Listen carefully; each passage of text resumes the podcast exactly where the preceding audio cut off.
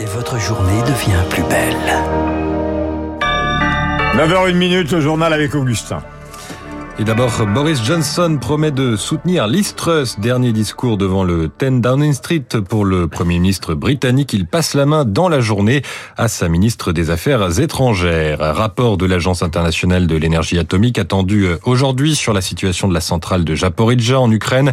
La semaine dernière, une rapide inspection révélait que l'intégrité du site avait été violée par les combats. Et puis Rafael Nadal chute en huitième à l'US Open. Le joueur de tennis espagnol a perdu cette nuit face à l'Américain Frances Stifao. En 4-7. Et puis la déclaration politique du matin, il se passe toujours quelque chose au PSG. Oui, une déclaration arrivée en char à voile. Guillaume, vous le savez, hier, l'entraîneur du club, Christophe Galtier, a ironisé sur les déplacements euh, de ses joueurs en rigolant avec euh, Kylian Mbappé, l'attaquant star. Il promet de passer du jet privé au char à voile, tollé général. Exemple avec le député insoumis Manuel Bompard sur Sud Radio. Que ça soit pas forcément évident de déplacer une équipe de football parce qu'il peut y avoir des contraintes de sécurité par une autre manière. Je veux bien et je veux bien qu'on en discute. Mais rigoler comme ça sur le sujet, quand on gagne des millions d'euros, répondre comme ça de manière ironique en rigolant, alors que vous avez des Français qui ont dit bon, il va pas falloir se chauffer à plus de 19 degrés. Franchement, il y a une forme d'indécence et de deux poids deux mesures qui peut pas être compris. Pardon, mais depuis le char à voile, on a inventé quelque chose de pas mal. Ça s'appelle le train. Et constat partagé par le ministre de l'économie Bruno Le Maire. Il parle lui ce matin d'un comportement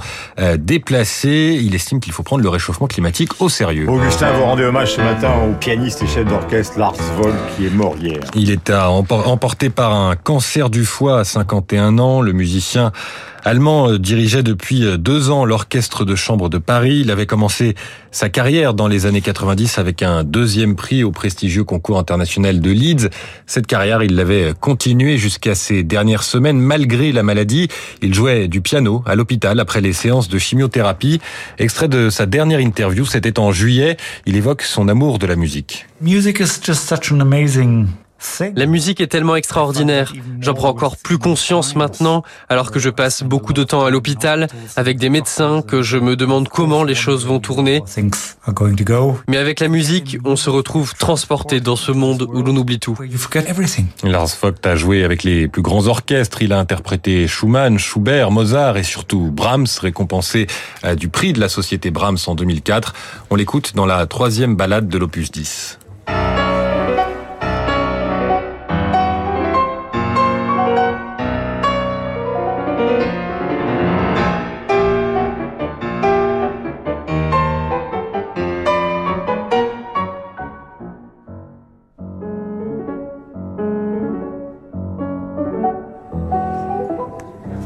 Et Radio Classique rendra hommage à Lars Vogt tout au long de la journée sur son antenne et dans ses émissions.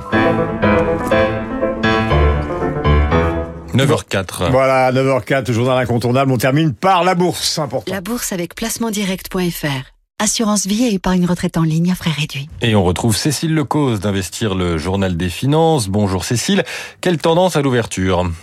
Bonjour Augustin, eh bien le CAC 40 tend à se stabiliser et grappille 0,09% à 6098 points après une baisse de 1,2% hier et cette séance de repli sur 8.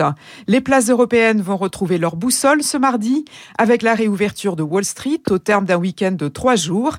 D'ici là, les marchés vont rester sous la pression de l'inflation, des inquiétudes envers l'approvisionnement énergétique en Europe et du risque de récession.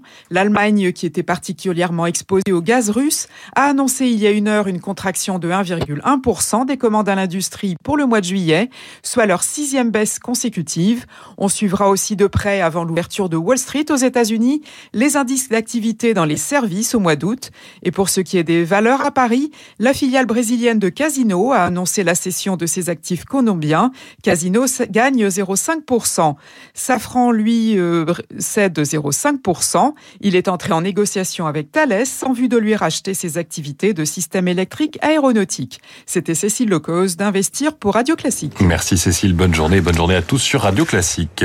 Merci Augustin, on se retrouve demain. Franck Ferrand, Christian Morin et toute la musique sur l'antenne de Radio Classique. Mais voici l'histoire.